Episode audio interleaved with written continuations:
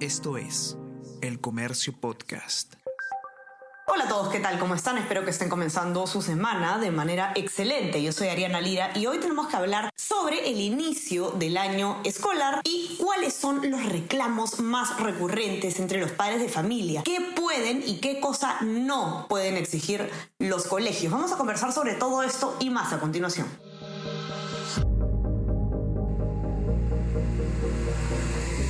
Tenemos que hablar con Ariana Lira.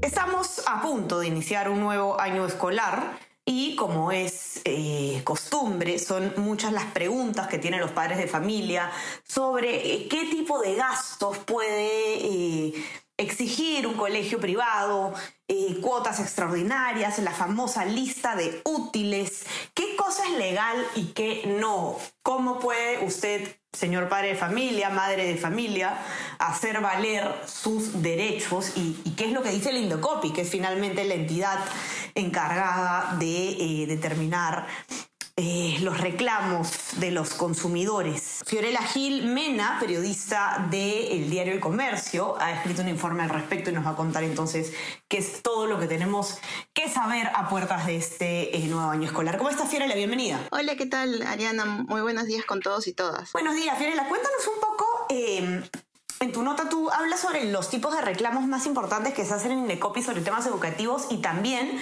sobre cuáles son eh, las cosas que puede exigir o no un colegio, según has conversado con especialistas. ¿Qué te parece si comenzamos con esta segunda parte, que es la que tiene a muchos padres de familia preocupados? ¿no? Eso es algo que vemos todos los años qué tipo de gasto puede, puede el colegio obligar a tener a los padres de familia, ¿no? Conversábamos de esta famosa lista de útiles, por ejemplo, ¿no? Que siempre se dice, ¿puede el colegio decirle qué exactamente qué comprar, qué marcas a los padres de familia?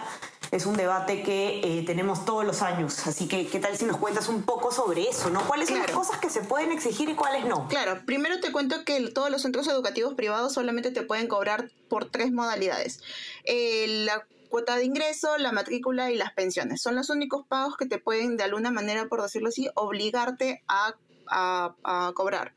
Este, recordemos que la cuota de ingreso se cobra solamente por única vez cuando el niño o niña está ingresando a una nueva institución. Eso solamente es por única vez, no es que sea cada año. La matrícula sí es cada año. Eso se paga al iniciar cada año escolar.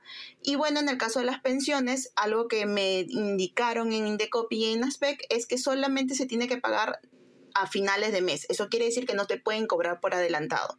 Si vemos a grosso modo, de alguna manera, solamente te tienen que cobrar si es que tu niño o niña está eh, ingresando en el mismo colegio. Si en el mismo colegio, solamente te tienen que cobrar por la matrícula. Ahora, en el caso del retraso de las pensiones, también me mencionaban de que esta no constituye un esto no constituye de que el niño o niña sea impedido de entrar a clases o de rendir exámenes. Tampoco te pueden cobrar el monto del pago de la PAFA, sino que este, este tiene que realizar, uh, se puede realizar por partes durante todo el año o al finalizar del año. Tampoco te pueden cobrar por conceptos de distintos como bingos, rifas, colectas. Eso no puede impedir al niño o niña que pueda eh, matricularse o que pueda rendir algún examen. Sobre la lista de útiles, si bien no está tipificado como uno de los reclamos más recurrentes ante Indecopi, desde ASPEC nos mencionan de que sí hay varias, varias quejas sobre ello, pero que los padres de familia no se quejan por temor a represalias, eh, no se quejan de manera formal ante Indecopi por por temor a represalias ante los niños.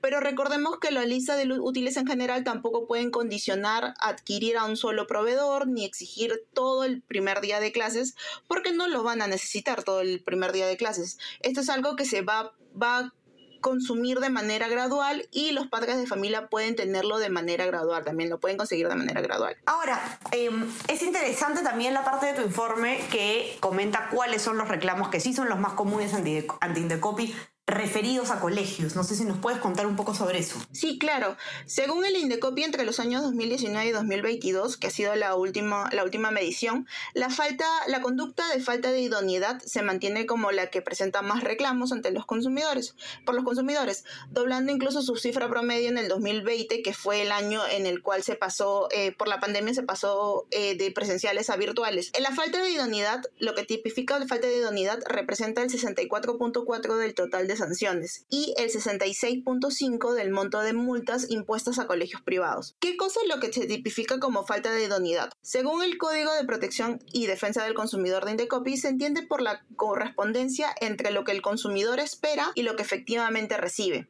Todo esto en función de lo que se le hubiera ofrecido, sea mediante la publicidad, información transmitida o con condiciones o circunstancias de la transacción. Desde ASPEC eh, lo resume a todo lo que se debe recibir por lo que pagas. Eso quiere decir que cuando pagas por un servicio de un colegio privado, debes recibir clases con una currícula escolar aprobada por la SUNEDU, con una infraestructura adecuada, adoptar las medidas de seguridad para que los niños y niñas no se lesionen, tomar medidas preventivas ante el bullying, entre otras cosas, ¿no? Luego de eso, lejos del primer lugar, bastante lejos en realidad, eh, con 18 reclamos en total eh, desde el 2019 hasta el 2022. Otro de los reclamos que se presentan ante Indecopi son por discriminación. Siguiendo con la atención de reclamos, em, la falta de atención de reclamos con 14 denuncias y falta de información con 8 denuncias en total. Em, como ya lo había mencionado, otra queja común, pero que no está, em, que no está mapeado por el Indecopi es acerca de la lista de útiles. Que bueno, eso ya ya, lo habíamos conversado. Correcto.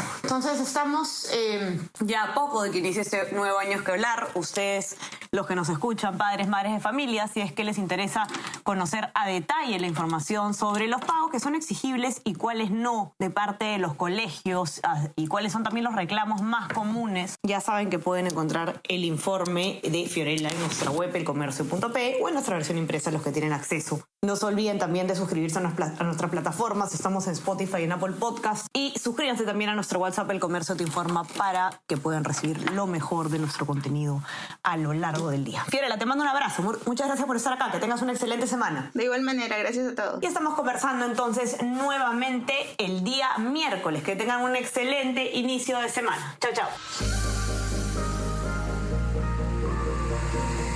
Tenemos que hablar con Ariana Lira.